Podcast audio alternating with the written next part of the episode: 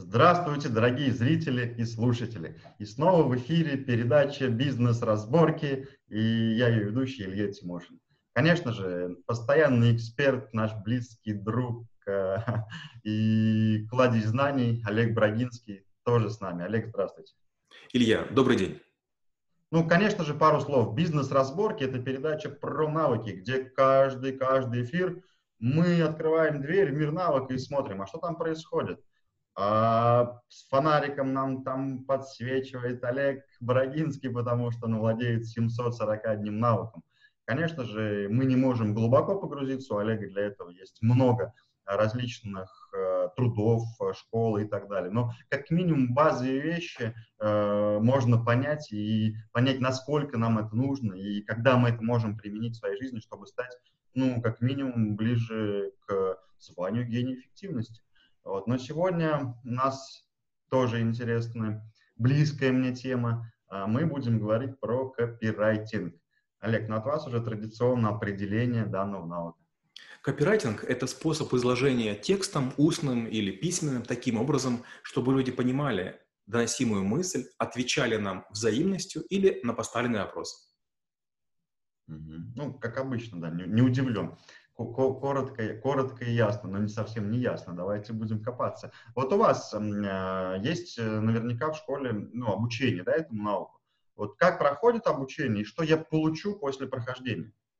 Вы знаете, этот навык, который, которым я владею пока еще не в совершенстве, и поэтому я и преподаю его, может быть, немножко странно. Я написал уже больше двух тысяч статей, а, многие из них вылетают в топы, разных изданий и держатся долгий срок, но, тем не менее, я частенько прибегаю к математике. А как я преподаю копирайтинг в школе? Я предлагаю описать какой-то продукт или услугу, если вы предприниматель, любимое дело, если вы студент или э, пока не зарабатываете деньги, и потом вслух прочесть. Мы, как правило, выводим э, это изображение на экран, или кто-то набирает, или я набираю текст, и мы имеем, допустим, текст на 2000 знаков. После чего я показываю несколько приемов и говорю, гляньте, можем убрать усилители, можем убрать местоимения притяжательные, можем узнать убрать плеоназмы, можем перестроить предложение, чтобы не было пассивного залога. И в конце концов текст из 2000 символов сжимается обычно символов до 700, но в нем есть все важные мысли и совершенно не теряется смысл. И я говорю, представьте, мы сейчас текст жали в три раза, его быстрее произнести, его быстрее прочесть, и согласитесь, к сожалению, только теперь стало понятно, о чем же вы говорили. До этого была манная каша по тарелке, а теперь такие ровные, аккуратненькие кусочки, брикетики, которые можно по одному есть, понятна их очередность. Mm-hmm. Да, классный метод. У меня так э, партнер, один из партнеров по проекту, когда ему текст скидывал, а он такой маркетолог со стажем, прям смакует этим всем. Сократи текст два раза, сократи. И вот сидишь и думаешь, что там сократить-то, вроде бы все важно. Раз-раз сократил, действительно получается вот прям самая выжимка, самый смак. Да, классно. А вот человек, который, ну, все-таки есть разные там а, обучение копирайтингу, книги, там, не знаю, там, пиши, сокращай и так далее. Много-много разных историй есть. Вот. Есть ли какие-то алгоритмы обучения? Конечно, есть. Я много читал про копирайтинг. Я, честно говоря, жутко разочарован. Копирайтинг обычно в наших широтах рассказывают на уровне слов, на уровне фразы предложений. У меня модель копирайтинга 16-уровневая, и в зависимости от того, как, насколько готова группа, я показываю разные уровни. Первый уровень – это уровень звуков. Скажем, буква «Й» или «Ее» – это два э, звука. Первый «Й», а второй «О». И если вы злоупотребляете, допустим, йотированием, то вас тяжело воспринимать. Первый совет – используйте максимально простые звуки. Второй совет – это буквы. Каждая буква состоит из набора элементов. Это овал, это полукруг, это дуга, наклонная, вертикальная, горизонтальная. Чем больше у вас вертикальных, тем больше структуры. Чем больше овалов, тем мягче ваш речь звучит. То есть у меня есть специальные алгоритмы, которые показывают, как, как написать любовное письмо или начальнику написать, как попросить денег. То есть под разные задачи мы можем использовать разные буквы. Следующий уровень – это морфемы. Например, если начинаем злоупотреблять каким-то корнем э, игривый котенок игрался с игрушкой. Это перебор. Игру, игру, игру. И для человека это как будто бы корень выпадает. Он не понимает, о чем разговор. Наш мозг любит разгадывать ребусы. Поэтому если мы каждый раз говорим а, понятие с новым корнем, это здорово. То же самое касается приставок. Если мы скажем трижды «не-не-не», наш мозг их выкидывает и не работает. Дальше идет уровень слов. Слова должны быть понятные, простые, и если возможно, всегда выбираем из двух слов то, которое короче. Чем короче слово, тем быстрее произносим, тем меньше мы тратим место в тексте, и тем быстрее мы слышим и понимаем его. Дальше уровень фраз. Фразы должны быть мягкими, легко выговариваемыми, просто понимаемыми. Но нельзя увлекаться, например, штампами, клише. «Жизнь бьет ключом», «Белая смерть», «Карета скорой помощи». Карет уже нет. Белая смерть – это что, сахар, соль или мука? То есть возникает многозначность. Или жуткая штука плеоназм – пнуть ногой. А чем еще можно пнуть? Пернатые птицы. Какие они еще бывают? Пожилой старик. Здравствуйте. Месяц май. А что, май бывает не месяцем? То есть есть много вещей, которые можно сократить. Потом вот абзацы. Чем длиннее абзац, тем меньше шансов, что прочтут. Самый лучший абзац в три строки. Сколько абзацев иметь? Лучше всего три строки на абзац, три абзаца по, по разделу.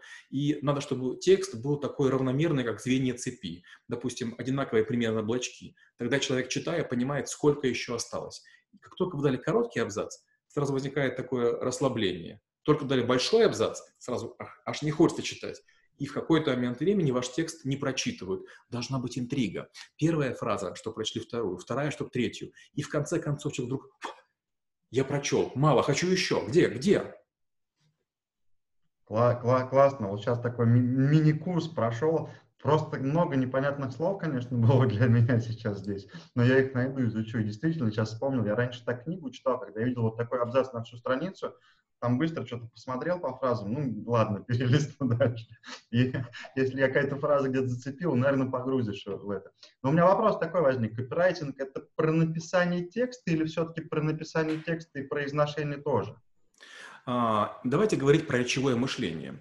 Какая разница, говорим мы или пишем? А, в голове у нас каша определенного состава. Либо она такая вся жидкая, что схватиться не за что, либо она такая, знаете, рафинированными кусочками. Большинство людей, которые копирайтингу учат или пишут статьи, они умные только на страницах своих произведений. А, я частенько пишу в разных изданиях, я ни разу не видел, чтобы те, кто кого-то учат, хоть раз были в топе чего-нибудь. Почти во всех изданиях все мои статьи в топе. То есть там 4-5 статей в топ-5 всегда мои. Почему? Потому что Вариант первый – это от души писать. Журналистике учиться, перечитаться каких-то авторов. А вариант второй – это жесточайшая дисциплина. Написал, переделал, изменил, проверил.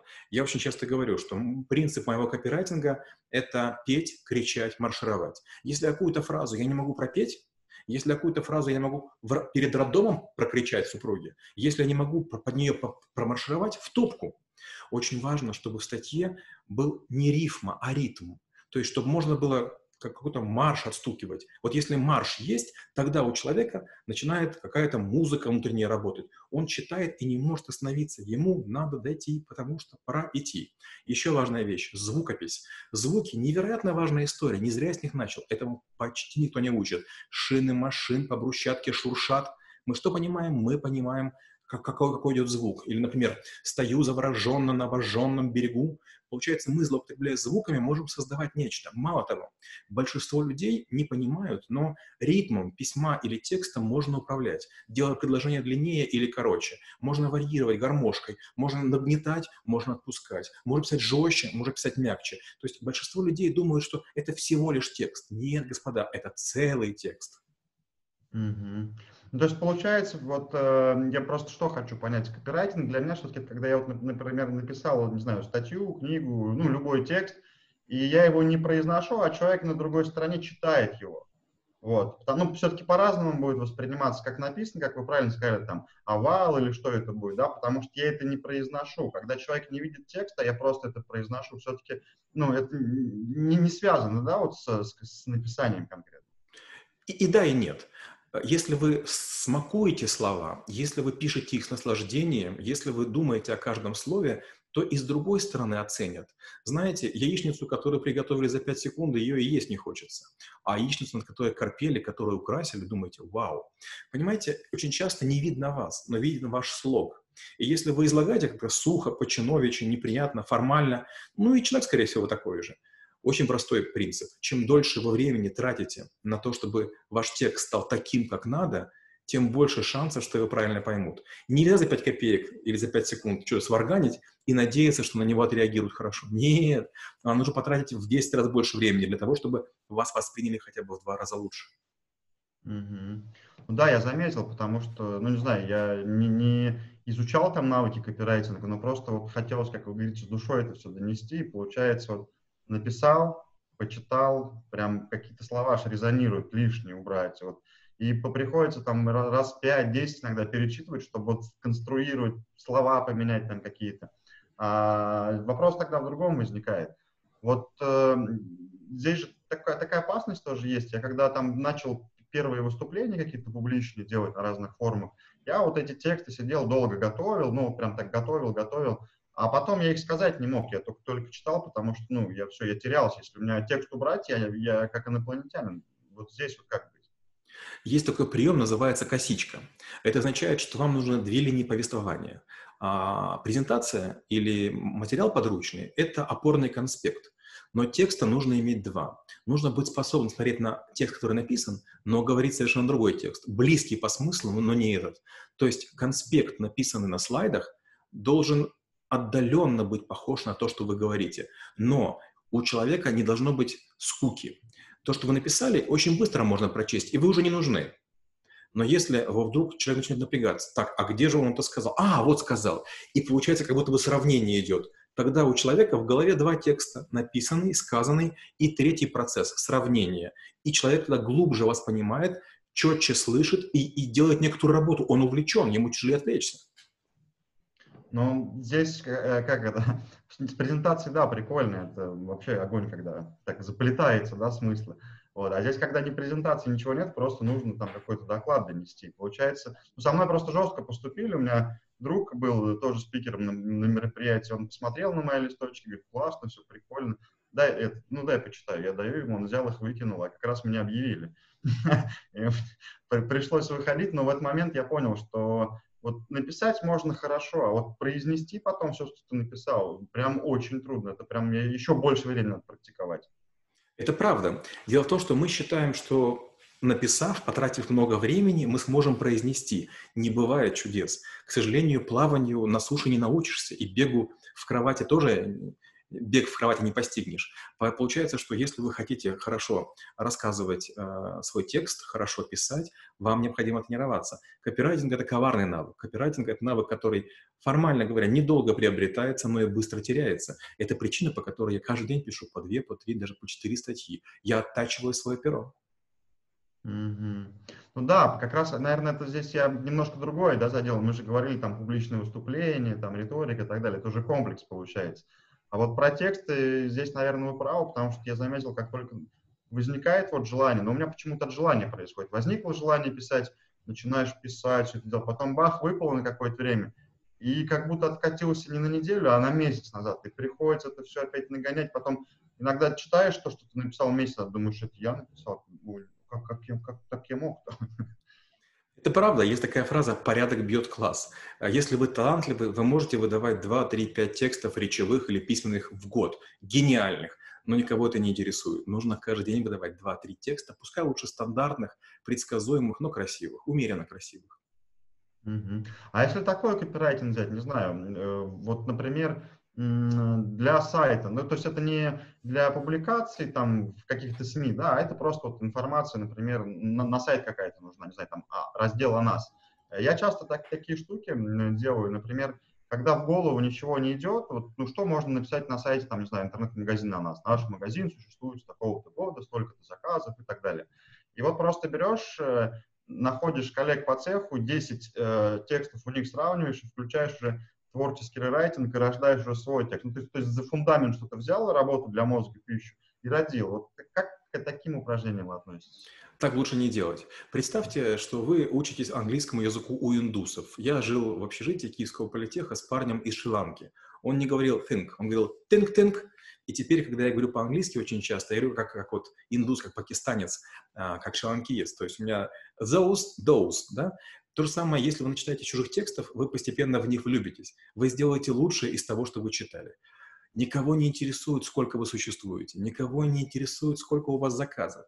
Я хочу узнать, насколько вы полезны мне. Вот напишите, насколько вы мне полезны. Мы выезжаем быстро, у нас мало рекламаций. Вот об этом пишите. Дружный коллектив, динамичная компания, существуем сто лет. Да мне плевать, я у вас один раз куплю нечто, пожалуйста, не разочаруйте меня, дайте мне повод купить именно у вас. Ни в коем случае. Почти все тексты отвратительны.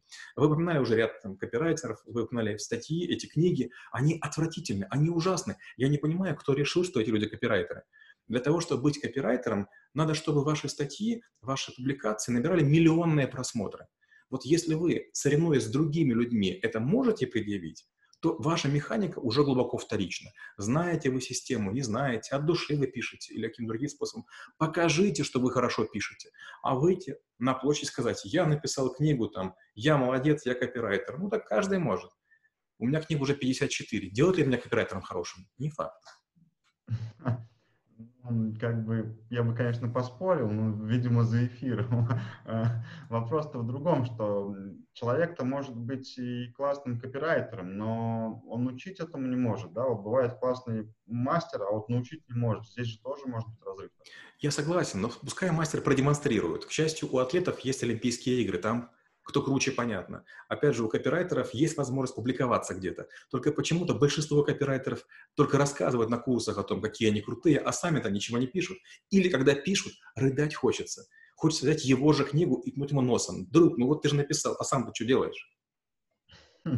Хорошо. Э, вот э, послушали мы сейчас эфир. Я услышал вначале очень много незнакомых для себя слов. Это радует, потому что есть еще куда чего там учиться. Есть куда двигаться. Не в смысле чего куда учиться.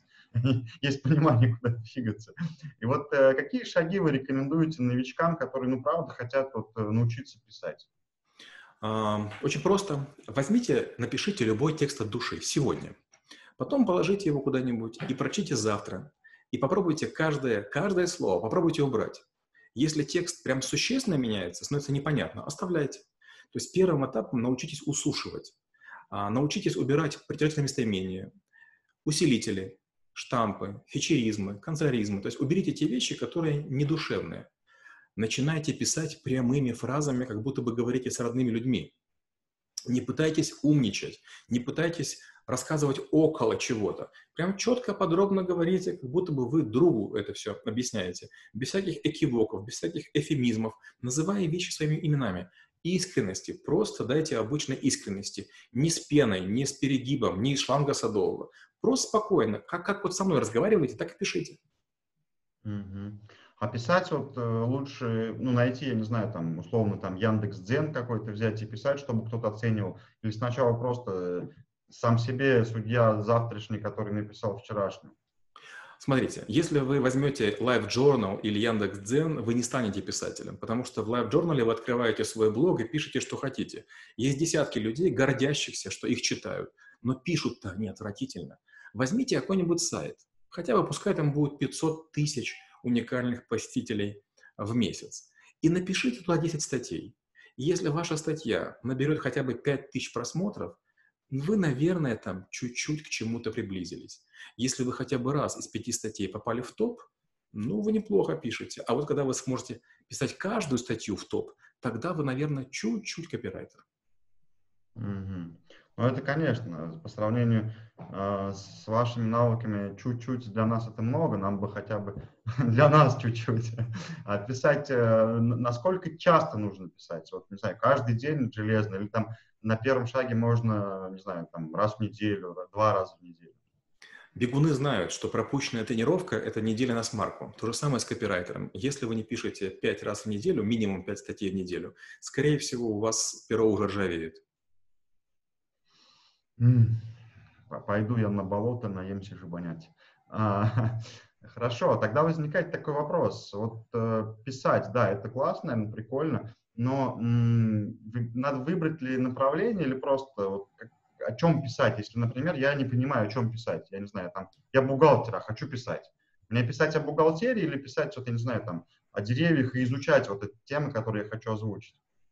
Есть буквально семь направлений, по которым можно писать. Первое – это окружающая природа, то есть природа в отрыве от человека. Второе – мои чувства от природы, то есть мое мироощущение в природе. Третье – мой внутренний мир. Четвертое – профессия. Пятое – здоровье. Шестое – спорт. Седьмое – хобби. Берем любую вот из этих тем, больших семи, и нарезаем на маленькие кусочки. Если я хочу о беге писать, сегодня я пишу про кроссовки, потом про носки, потом про трусы, потом про майку, потом про суставы, потом про мозоли, потом про питье, потом про еду, потом про восстановление. Если я хочу про бухгалтерию писать, тоже сначала я расскажу историю про монаха, который в 16 веке придумал двойную бухгалтерскую надпись. Потом я расскажу о том, что такое червонная строка, потом расскажу о там, проводках, о плане счетов, о МСФО, о ФРС и так далее. То есть я должен взять свою индустрию, свою нишу, на маленькие кусочки разрезать ее, минимум на 50. И если я разрезал, потратил, допустим, 2-3 недели на это планирование, у меня 50 тем, а в году 52 недели. То есть на год я себе уже сделал так называемый контент-план, о чем писать. Ну, тогда возникает вопрос, если писать 5 дней в неделю, то а, получается раз в неделю или просто дополняется статья каждый раз? Ну, для того, чтобы писать каждый, каждый э, день хотя бы статью, это 6 тысяч символов. На самом деле в этом сложного ничего нет, я пишу обычно 30, но если вы будете писать, например, каждый день хотя бы по 500-600 символов, вы за неделю и, и статью родите. Mm. Ну, то есть, да, задача-то не э, за день билиберду написать, да, вот по чуть-чуть, по чуть-чуть, чтобы в неделю статья выходила. Хорошо, прикольно, получается, мне уже это нравится. Ну, да, кстати, кни- книгу я начал, и потом не начал, потом начал, потом не начал. И вот понимаю, да, что хромает, а как раз не хватает и дисциплины. Лучше каждый день, но понемногу сесть и потом потерять опять все. А, хорошо, а тогда вот лайфхаки и ошибки стандартные, вот людей, которые хотят писать, потому что на самом деле здесь даже, наверное, не про копирайтинг как про профессию, а про то, что человек, ну, у него хочется, у него талант какой-то есть, вот так какую-то книжечку написать, или просто заметочки, или еще чего-то там, вот, ну, условно, э, не, не, не как профессия, да, а как вот что-то для души. Вот какие есть ошибки и лайфхаки? Первая ошибка – это пытаться выучить много инструментов. Начинающие танцоры, они не понимают, что самое важное – это чувство ритма, плавность и осанка. Они пытаются выучить разные па руками, ногами и все время мучают. Ну еще покажите, еще покажите. От того, что вы знаете много ударов или много каких-то балетных па, вы не будете танцевать лучше и драться вы лучше не будете. А лучше сделайте иначе. Попробуйте освоить какой-то стиль и сделать несколько публикаций для себя или наружу. Нет ничего лучше наблюдать, когда вы публикацию сделали, у всех по паре тысяч просмотров, а у вас пять. У всех есть репосты, а у вас ноль. У всех лайки, а у вас как бы все так обходят стороной. То есть мы все считаем, что у нас богатый внутренний мир, но когда мы излагаем его наружу, на стол кладем, а оказывается, он не богатый, он такой же, как у всех. Это означает, глубины не хватает. И тут возникает интересная штука. Э, первую книгу, наверное, даже можно написать в топку, или в корзину, или в огонь. Вы берете, пишете нечто, следующее нечто, следующее нечто. Написав, допустим, 50 глав, вы возьмите и заново перечитаете. Вы будете удивлены после 50 разделов, какие бедные первые. Вы не поймете вообще, о чем тот, вы, молодой, писали еще три месяца назад. Вы вдруг поймете, что это ужасно. То есть, написав 50 маленьких глав или рассказиков, вы немножко вырастете. После этого возникает иллюзия. Я все перепишу. Ни в коем случае. Все в топку. Хотите, напишите опять это заново. И так сделайте три раза. Когда вы первые три книги бросите в топку, у вас появится едва уловимый, легкий, такой несмелый, потешный стиль. И вот дальше писать можно. Но мой совет, первые три книги уничтожьте. Вы, вы безжалостны, вы к нам безжалостны, к начинающим авторам. А, хорошо, а если тогда говорить там про копирайтинг, когда для публикат, ну, для выступлений, он сильно отличается от, от, от тех, э, ну, от того копирайтинга, который там для книг, для статей? Безусловно. Люди, которые читают вас в интернет, они имеют ограниченный объем времени. И, скажем, больше 6 тысяч знаков вряд ли вас будут читать, если вы автор не выдающийся и тема не чересчур такая какая-то острая. Выступление такая тоже интересная тема. Вокруг арестанты, люди, которые сели и вынуждены вас слушать. Но если вы будете говорить чересчур долго, люди будут просто спать с закрытыми глазами или заниматься своими вещами. И это очень опасно. Если один полез в телефоне, то и другие полезли в телефоне. Автоматически происходит. Это же очень заразно. А как зевание? Если вы позволите говорить медленно, вам смерть. Копирайтинг для выступления должен учитывать возможности вашего челюстно-лицевого аппарата. Не пишите тех слов, которые вы не можете произнести. Не пишите те пассажи, которые сложно вам выговаривать. Не пишите те предложения, интонацию которых вы не можете вообразить. Когда мы пишем текст, мы надеемся, что человек сам себе проиграет мелодию, а когда выступаем, мелодия мы. Мы должны оттренировать интонацию. Копирайтинг для выступлений, он сложнее, потому что надо еще уметь играть голосом.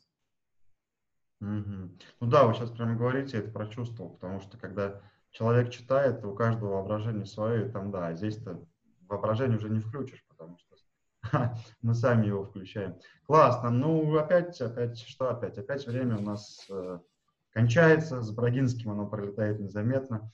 А от вас, Олег, хочется услышать, ну, наставление для вот нас, начинающих копирайтеров. Когда вы начинаете писать, поймите, что это тяжелый путь, долгий путь и разочаровывающий путь. Вообще ничего полезного не бывает быстрым. А быстрое только вредное, ведущее к ожирению или к смерти. Если вы сегодня начнете писать, через короткий срок у вас будет книга. А если вы сегодня не начнете, книги у вас не будет никогда. Я ведь на самом деле тоже трус. Я три года готовился к написанию книги, я копил материал. И вот теперь уже два года пишу. 54 книги за два года. Почему это было возможно? Потому что были готовы содержания, потому что были готовы слайды, потому что были готовы схемы, диаграммы и поддерживающий материал. Написать можно только в том случае, если хорошо продумать, подготовиться. Если есть структура, в нее можно положить фактаж. А если есть фактаж, но вы не продумали, как его излагать, ничего не получится. Для любого шашлыка нужен шампур. Шампур — это ваша идея, это сверхцель, это то, чего вы хотите донести. Каждый текст должен или воспитывать, или привлекать, или продавать. Других целей я не знаю. Угу. Вот сейчас вопрос все-таки еще один задам, я думаю, успею на правах ведущего. То есть получается, даже мы можем еще, не знаю, не думать о контенте книги так глубоко, но как минимум, не знаю, главы там продумать, да, и потом, когда уже информация где-то в жизни будет приходить, мы будем понимать, что это вот в эту главу пойдет, это в эту пойдет.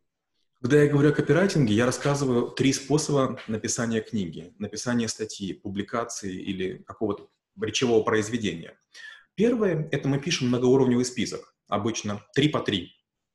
Три раздела, в них по три главы, в каждой главе я утрирую по три мысли. Это первый вариант. Второй вариант, если это какой-то проект, я размещаю в нужном порядке слайды, копии экранов, того, как я буду описывать. Если это исследование, я, допустим, беру фрагменты SPSS или Excel или SQL или кода на питоне, получается, что есть три варианта. Вариант первый. Я делаю структуру, где такой, такие равномерные ячеечки, осталось только положить текст. Второй вариант. Я делаю какие-то картинки, которые показывают, как система работает. Третий вариант – исследование. О чем начинали, о чем думали, что проверили, что получилось, что не получилось, как будем использовать. Только три подхода к написанию структуры я знаю. Угу. То есть получается, ну, практически в любом подходе это количество информации, которую мы условно потребляем там, да, получается здесь, э, ну, просто знаю, сколько вы читаете, например, чем больше, получается, читаешь, да, тем уже насыщеннее, что ли, будет книга, или быстрее она напишется, или это не связано? Ничего общего. Вы знаете, люди, которые много читают, они уверены, что они умеют. Это не так чтение, оно позволяет вам быстрее информацию перерабатывать, но не мыслить, не говорить, не писать лучше вы не будете. Это иллюзия, это обман, это ловушка. Речевое мышление вырабатывается только во время лекций, вебинаров, семинаров или выступлений. Копирайтинг вырабатывается только если вы пишете. Чтение ничему не помогает. Чтение – это вид прокрастинации, при всем моем уважении к чтению. Ну, значит, вот еще, еще одну мою иллюзию разрушили. Но это же и хорошо.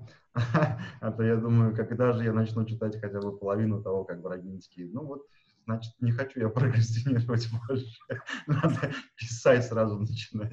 Э, да, классно, Олег, спасибо за очередной замечательный эфир. Друзья, ну что хочется сказать для себя, я понял, да, что как и в любом э, другом навыке, все непросто, все тяжело, но, как говорит Олег, э, все сверхусилия ведут к сверхрезультатам.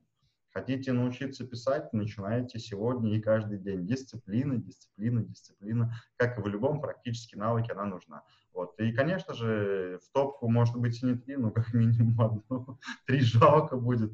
Вот. И точно совершенно, что когда вы посмотрите на себя сегодняшнего через год, вы будете, правда, смеяться над своими текстами и теми мыслями. И, как, кстати, классно было замечено, что э, вот чтение, объем чтения не связан с тем, и прямо это вот надо тонко почувствовать, потому что когда вы начнете писать, информацию перерабатывать, вы будете гораздо качественнее даже тех людей, которые прочитали больше вас.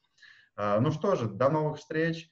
А, оставайтесь с нами, у нас очень много выпусков, полистайте подкасты, плейлисты, мы в интернете заполонили много-много разных ресурсов. До встречи в ближайшие дни. Спасибо и до встречи в очередной бизнес-разборке.